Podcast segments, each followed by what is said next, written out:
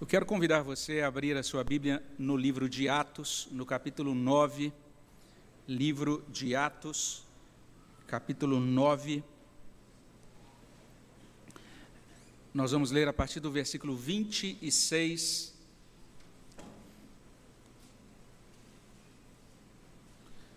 Livro de Atos, capítulo 9, de 26 até 30. Você que está em casa também é convidado a abrir a sua Bíblia nesta passagem, Atos 9, de 26 a 30. Nós que estamos aqui temos o texto também já projetado, é possível a gente fazer uma leitura conjunta. Então, quero convidar você para lermos juntos esse trecho da palavra de Deus, livro de Atos, capítulo 9, de 26 a 30. Vamos ler? Tendo chegado a Jerusalém, procurou juntar-se com os discípulos Todos, porém, o temiam, não acreditando que ele fosse discípulo.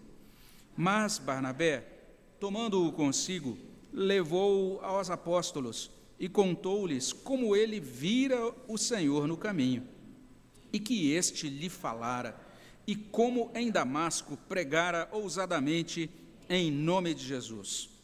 Estava com eles em Jerusalém, entrando e saindo, pregando ousadamente em nome do Senhor. Falava e discutia com os helenistas, mas eles procuravam tirar-lhe a vida.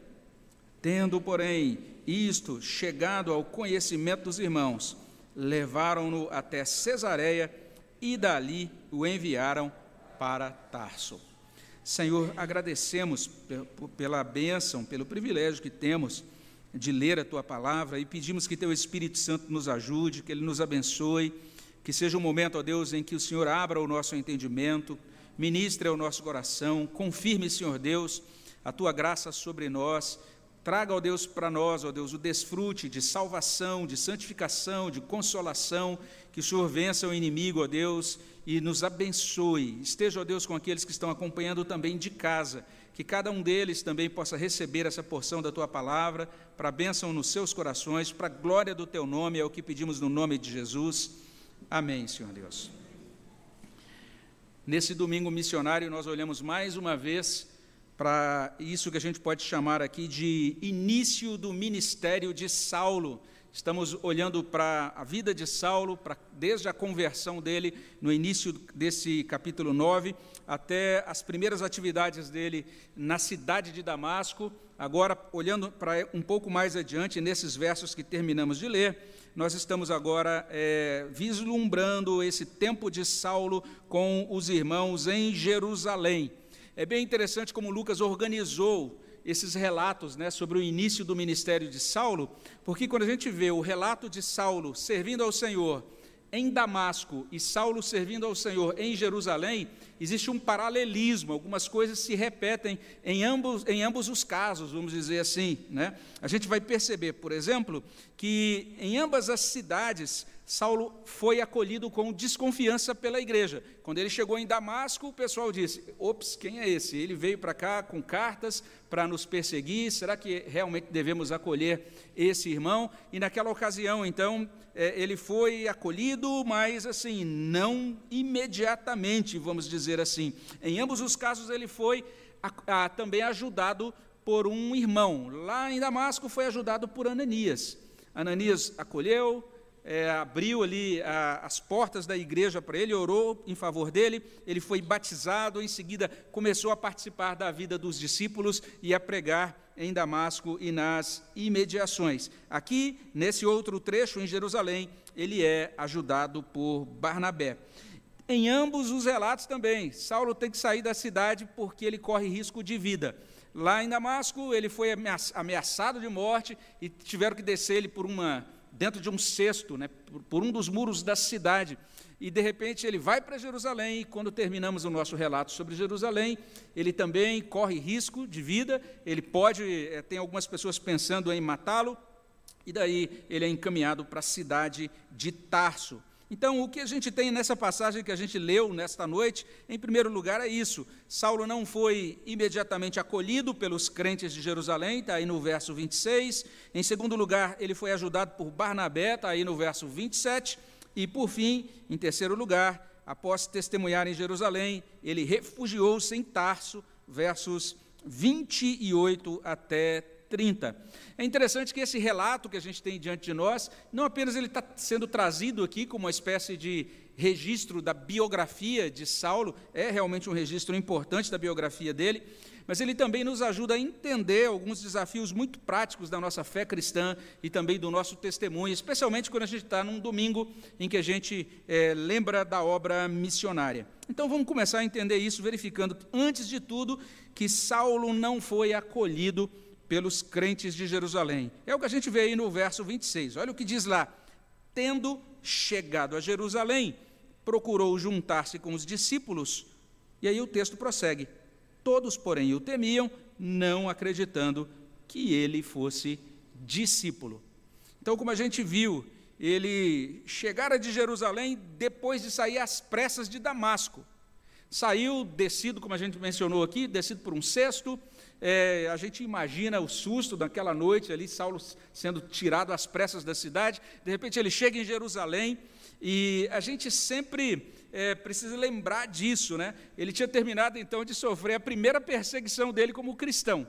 Foi o que tinha, foi exatamente isso que aconteceu na saída de Damasco. Já tinha um bom tempo também que ele sumira de Jerusalém. Isso significa que ele não tinha como saber como ele seria recebido em Jerusalém. Porque quando ele saiu de Jerusalém, três anos antes, saiu cheio de fúria, dizendo: Vou prender os cristãos e vou trazê-los para cá para que sejam examinados e aí é, inquiridos pelo sinédrio. Mas agora ele está retornando sem saber exatamente né, como é que as coisas aconteceriam, transcorreriam em Jerusalém.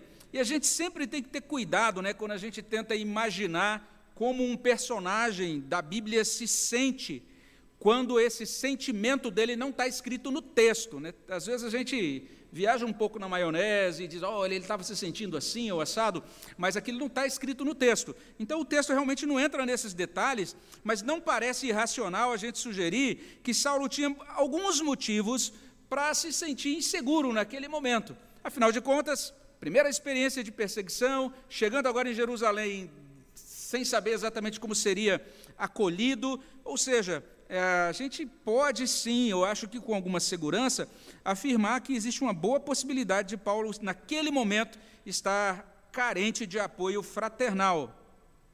E agora, por conta das convicções cristãs dele, ah, também por conta da necessidade humana que ele tem dessa comunidade de fé, o texto traz aqui para a gente isso. Ele procurou juntar-se com os discípulos. Olha só que coisa interessante aí no verso 26. Paulo procurou juntar-se com os discípulos. É interessante outra tradução de Frederico Lourenço que traz assim: tentava colar-se aos discípulos. Olha que coisa interessante essa experiência de Paulo. E aqui chama atenção isso, né? o texto não fala de nenhuma recepção dele por parte da igreja de Jerusalém. Ou seja, não aconteceu né, dele chegar em Jerusalém e o pessoal falar, ah, Paulo, seja bem-vindo, rapaz, e tal. Nada disso. Ele chegou, e quando chegou, ele tentou juntar-se, ele tentou colar-se aos crentes de Jerusalém. A única coisa que consta no texto é isso: ele procurou os discípulos. E quando o texto traz, ele procurou juntar-se com os discípulos, a palavra discípulos aqui não tem a ver ainda com os apóstolos tem a ver com os crentes em geral. Assim como a gente lê lá no finalzinho do, relato sobre é, a, o trabalho de Paulo, né, a, a, de certa maneira, o acolhimento de Paulo em Damasco, lá no capítulo 9, verso 19, lá a gente leu: Então permaneceu em Damasco alguns dias com os discípulos. Lá ele permanecia com os crentes. E é isso que está acontecendo aqui também, nesse novo momento. Ele está chegando em Jerusalém e está procurando quem? A igreja, procurando os discípulos, procurando os crentes. Ele não está chegando como um pregador popular, nem como um apóstolo famoso, dizendo, quero uma audiência com os apóstolos, afinal de contas tenho algo a passar para eles, nada disso. Ele está chegando como um crente, dizendo, quero estar junto dos irmãos, quero estar junto da igreja, quero estar junto dos discípulos. Isso é digno da nossa atenção. Ele foi até lá como um cristão convertido há cerca de três anos, e o que ele queria? Juntar-se né, ter comunhão com os crentes. Mas o ponto destacado por Lucas, né, que é o autor aqui de Atos, é que Saulo quis juntar-se com os discípulos, mas os discípulos não quiseram juntar-se com Saulo. Olha que interessante aí nesse verso. Isso deveria chamar muito a nossa atenção, especialmente num domingo, né, que a gente chama de domingo missionário. Isso deveria chamar muito a nossa atenção. E o verso 26 vai dizer que todo mundo tinha medo dele.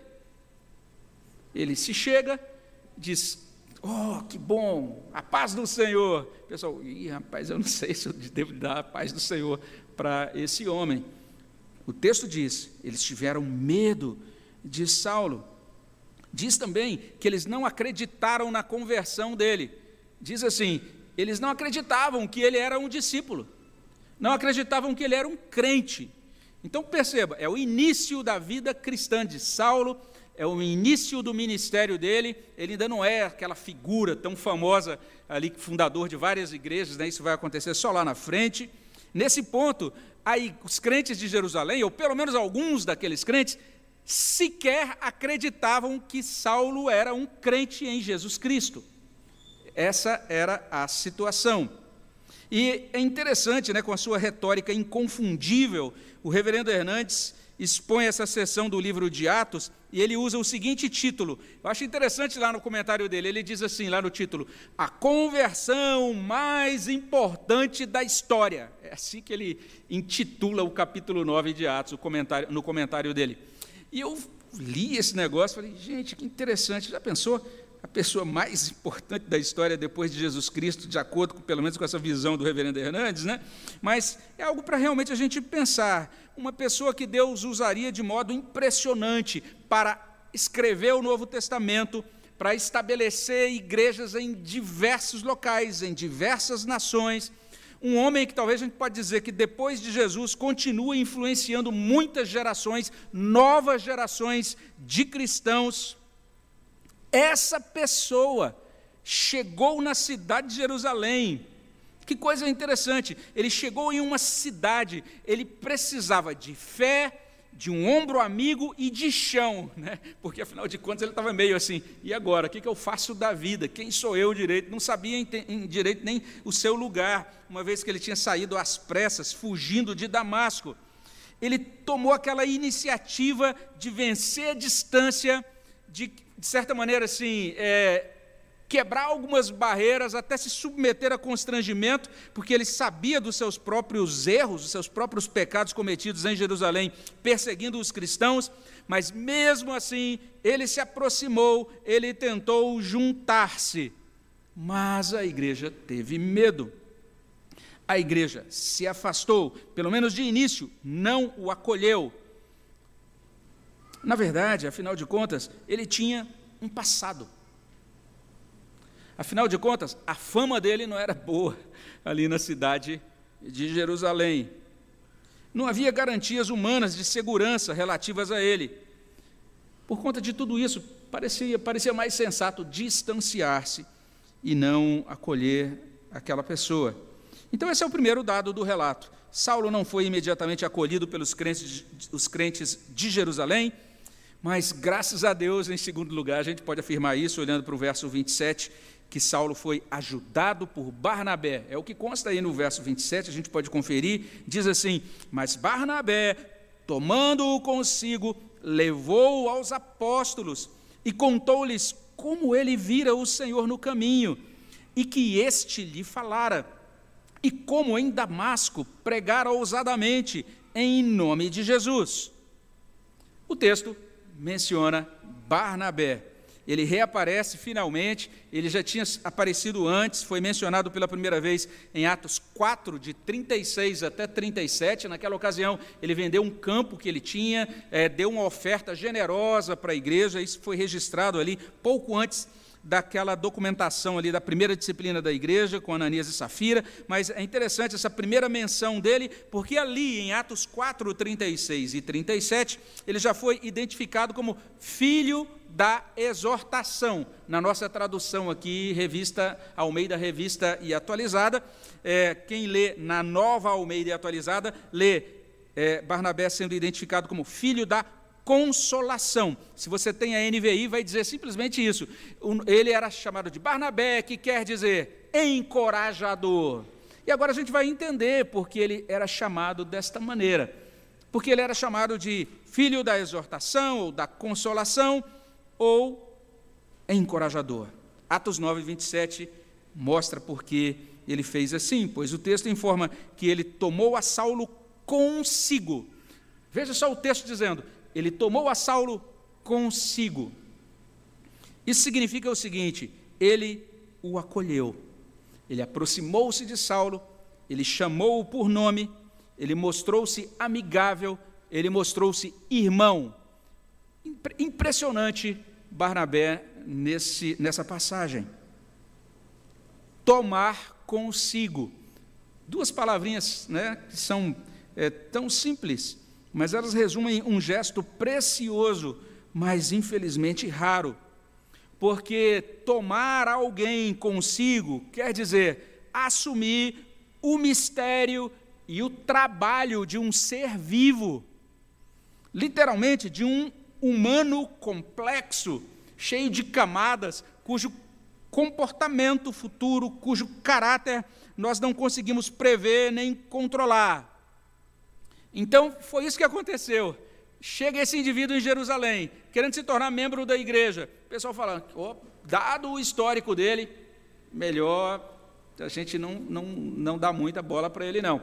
Barnabé o toma consigo, que coisa impressionante. Tomar alguém consigo, colocar alguém debaixo da sua asa, é, valerá a pena? Sofreremos dano se fizermos isso?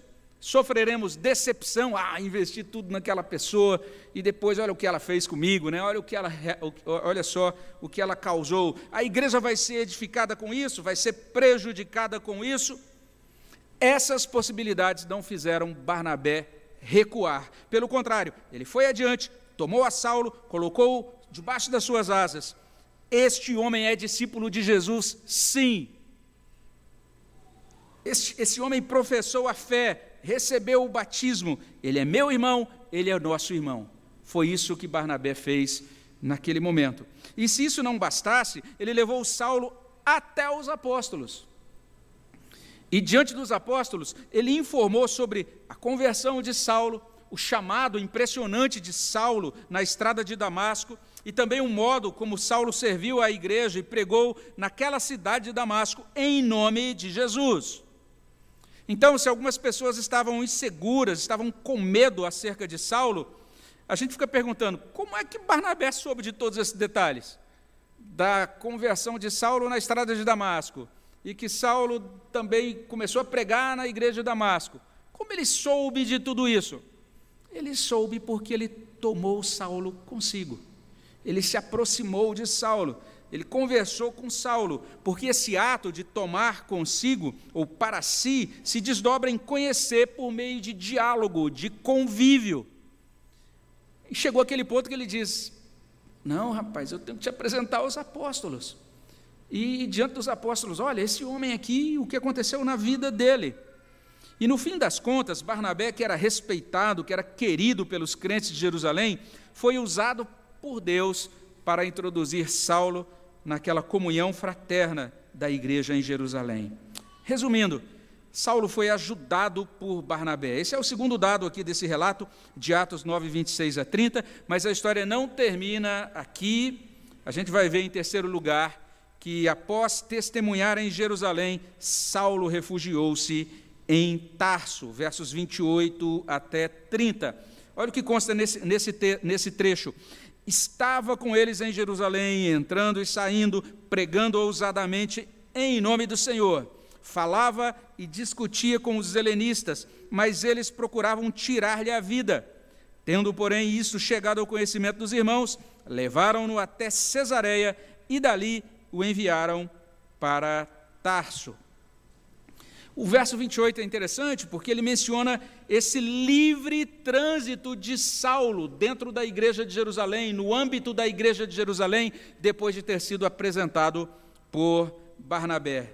Estava com eles, entrava, saía, pregava ousadamente. Então, finalmente, finalmente Saulo estava com eles. Finalmente, Saulo desfrutava de comunhão com os apóstolos de Jerusalém, com os crentes de Jerusalém. Chama a atenção também aqui o serviço dele como pregador. O texto diz: pregando ousadamente em nome do Senhor. Assim como ele fez em Damasco, agora em Jerusalém, ele prega em nome do Senhor. Entendamos isso, ele ainda não é acolhido como é, apóstolo, ele não é acolhido aqui como prega, um plantador, né, alguém que iniciou, foi o pai ou iniciador de várias igrejas. Ele também não está sendo acolhido como autor de livros do Novo Testamento, ele está sendo acolhido como um evangelista, como um pregador, como um missionário. Ele foi tomado por esse ímpeto desde a sua conversão, ele já começou a pregar lá em Damasco e agora ele continua fazendo isso em Jerusalém. Foi assim que ele começou o seu ministério, como uma testemunha, como um pregador do Evangelho da graça do Senhor Jesus Cristo.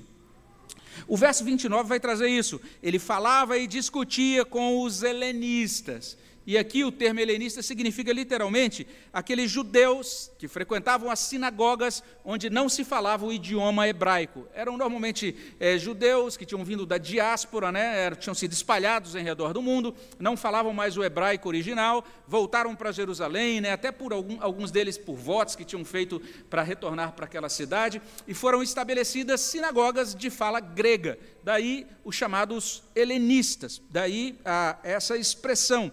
E cabe lembrar que lá em Atos 6, 9 a 14, se você conferir lá, foram os membros das sinagogas helenistas que apresentaram denúncia contra Estevão. Então, é bem interessante isso. Paulo vai testemunhar, ele vai pregar exatamente para aquela turma que tinha acusado Estevão que tinha levantado falsas testemunhas, que tinha encaminhado tudo ah, com a finalidade da tudo aquilo que culminou no martírio de Estevão. Quando olhamos, por exemplo, para Atos 7:58 ou Atos 8:1, Saulo aparece como um aliado desses helenistas contra o nosso irmão Estevão. Agora, nesse ponto, Atos 9:29, Saulo está pregando para os helenistas, está argumentando com eles, está buscando convencê-los de que Cristo é o Messias de Deus. Os helenistas demonstram não gostar dessa história, de Saulo declarando-se cristão e agora argumentando com eles, tentando convencê-los a se tornarem seguidores de Jesus Cristo. E olha só, olha só o que está acontecendo então aqui na história de Saulo. É muito interessante, porque lá em Atos 7, o problema de Estevão foi resolvido matando Estevão. Agora, em Atos capítulo 9, Saulo pregando, testemunhando, argumentando com estes helenistas, a gente vai perceber isso. Em Atos 9, 29, parece que o problema de Saulo vai ter que ser resolvido da mesma maneira que o problema de Estevão.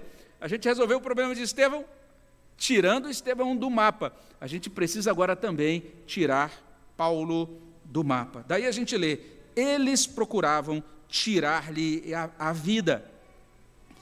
E como foi dito, a gente vai ver aqui essa semelhança entre o que acontece aqui e o que aconteceu em Damasco. Né? A gente pode olhar lá em 9,23, Paulo tendo que ser tirado da cidade às pressas por causa dessa situação, é, judeus que se enfureceram contra, contra ele e que agora estavam dispostos a matá-lo e agora isso acontecendo novamente. Então começa a se cumprir. O que está se cumprindo? O que está acontecendo na vida de Saulo nesses primeiros momentos da sua caminhada cristã, do seu serviço cristão? Está se cumprindo a palavra de Jesus, dita a ele, é, dita a, ali a Ananias sobre ele. Quando Ananias estava inseguro, será que eu vou visitá-lo? Será que eu vou orar por esse homem? Jesus diz a Ananias, você pode conferir em Atos 9, 15 e 16 Olha, Ananias, vai lá, ora por ele, e eu vou mostrar para ele o quanto importa sofrer pelo meu nome. Ele me perseguiu, perseguiu o meu povo até agora, mas agora ele vai ser minha testemunha e ele também será perseguido. Ou seja, Saulo, antes irmão judeu, fariseu, perseguidor dos discípulos de Jesus, passa a ser visto por, pelos compatriotas judeus como um incômodo, Na verdade, se você, se você acompanha o livro de Atos, você vai perceber o seguinte: quando chega em Atos capítulo 24, verso 5, Saulo, ali já chamado de Paulo, incomoda tanto os judeus que eles passam a designá-lo de Paulo, a peste. É assim. É isso que vai acontecendo à medida em que, em que esse servo de Deus caminha com o Senhor com integridade, pregando o Evangelho aos seus compatriotas judeus. Então, em razão dessa nova ameaça, temendo pela segurança dele, como a gente vê aqui no verso 30, os irmãos providenciam para que ele, o mais apto possível, deixe Jerusalém. E o texto traz aí nesse verso 30 que ele deixa Jerusalém e é enviado para Tarso. Tendo, porém, isto chegado ao conhecimento dos irmãos, levaram-no até Cesareia e dali o enviaram para Tarso. Então, Cesareia marítima, né, a cidade que possuía um grande porto e que, de certa maneira, era um porto comercial e que se comunicava ali de diversas formas com diversas regiões é, daquela, daquele, daquele ponto. Saulo, então, deixa é, a Palestina e se dirige para Tarso, a sua ilha natal, a gente vê isso lá em 9 e 11, ele era chamado de Saulo de Tarso por conta de ter nascido na ilha de Tarso. E pelo menos por enquanto, aqui no livro de Atos, se fecha a cortina sobre Saulo. Essa cortina só vai ser aberta algum tempo depois, dez anos depois, em Atos capítulo 11, versículo 25. Saulo será chamado para ajudar no pastoreio da igreja de Antioquia, dez anos depois desse fato. Ele vai ficar de molho, ele vai ficar, de certa maneira, amadurecendo, até voltar à cena no capítulo 11. Então foi isso que aconteceu. Após testemunhar em Jerusalém, Saulo refugiou-se em Tarso. Uma vez que a gente chegou até aqui, a gente pode começar a concluir, né, como sempre, relembrando de que nessa passagem, né, Atos 9, 26 até 30, Saulo não foi imediatamente acolhido pelos crentes de Jerusalém, mas, graças a Deus, ele foi ajudado por Barnabé e, por fim, após testemunhar naquela cidade, ele refugiou-se em Tarso. E levanta-se agora essa questão: o que é que isso tem a ver conosco? O que isso tem a ver com a minha vida, com a sua vida, com a igreja contemporânea, com você que está acompanhando aí de casa. Eu gostaria de sugerir pelo menos três aplicações eu espero que sejam úteis aqui para a gente, especialmente nesse domingo que a gente chama de missionário.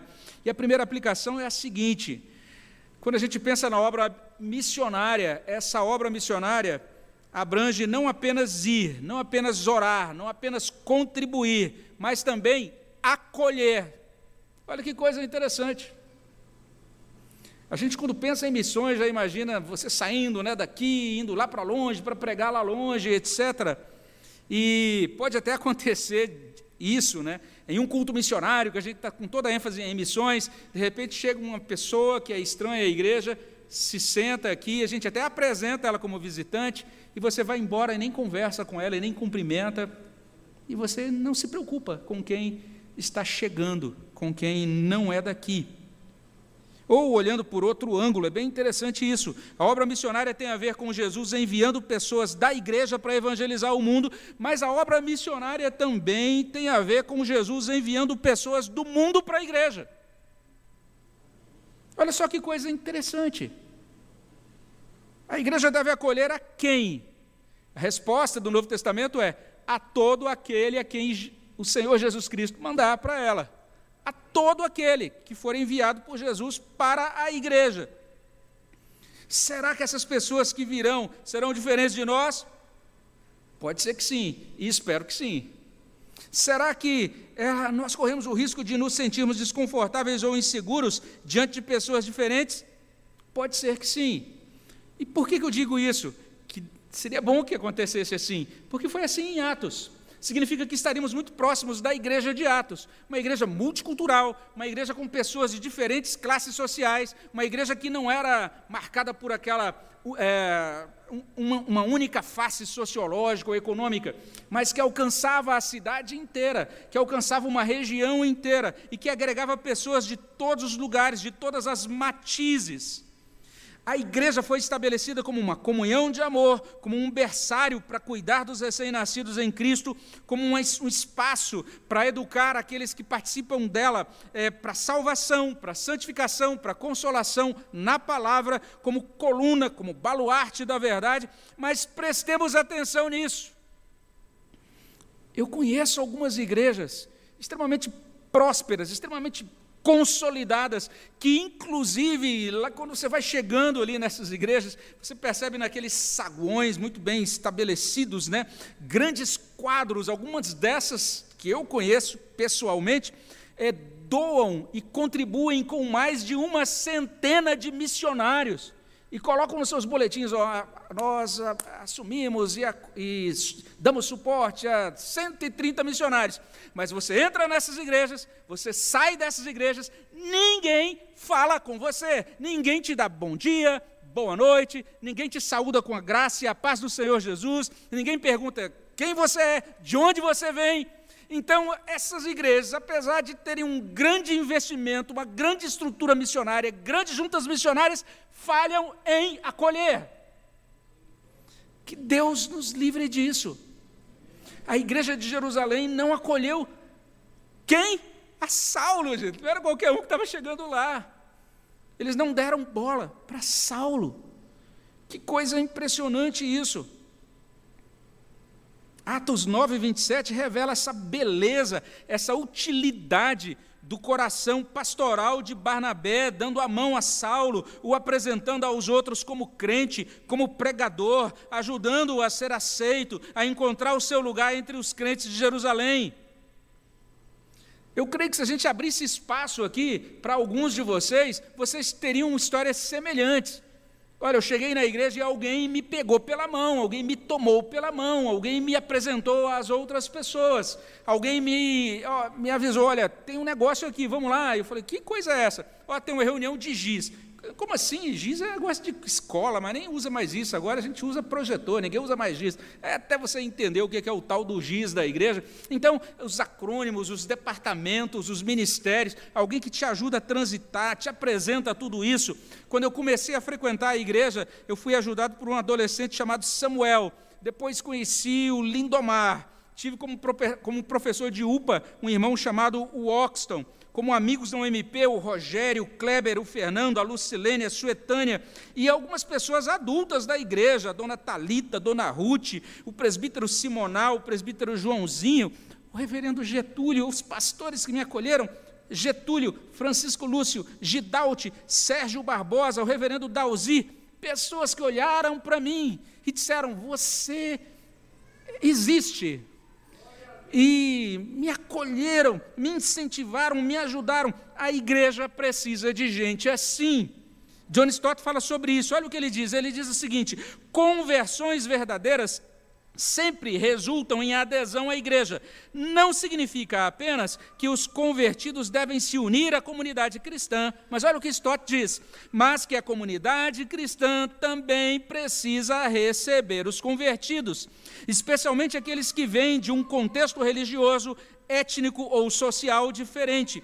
E olha o que Stott a maneira como ele conclui: Existe uma necessidade urgente de Ananias e Barnabés modernos que vençam seus escrúpulos e suas hesitações e tomem a iniciativa de ajudar os recém-chegados. Então, será que nós valorizamos o domingo missionário? Como cristãos queremos ser missionários? Comecendo, comecemos sendo mais atenciosos, mais cordiais, mais hospitaleiros na nossa igreja e na nossa vida. Isso é algo muito importante que a gente pode depreender, que, que, que, pode ser depreendido desse texto. Mas a gente pode, em segundo lugar, né, como segunda aplicação, dizer que isso tem que ser assim. A gente tem que valorizar toda essa obra missionária e não apenas a oração, o envio, o sustento, o acolhimento. Isso tem que ser assim por causa da preciosidade de Jesus. A preciosidade da salvação em Jesus, a preciosidade do Evangelho de Jesus. Saulo não estava completamente pronto, ele está no início da caminhada cristã, do ministério cristão dele, mas ele, veja só, prestou atenção, ele não parava de pregar em nome de Jesus. Ele entendia que isso era mais precioso do que tudo.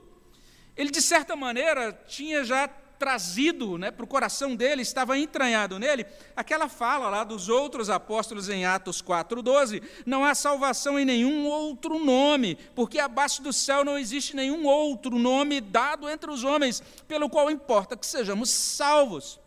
Então, ainda que pregar sobre essa salvação fosse perigosa, ele tinha passado por problemas, tinha saído de problemas em Damasco, podia chegar em Jerusalém e falar: irmãos, que bom, agora vocês me acolheram eu vou ajudar aqui na limpeza da igreja.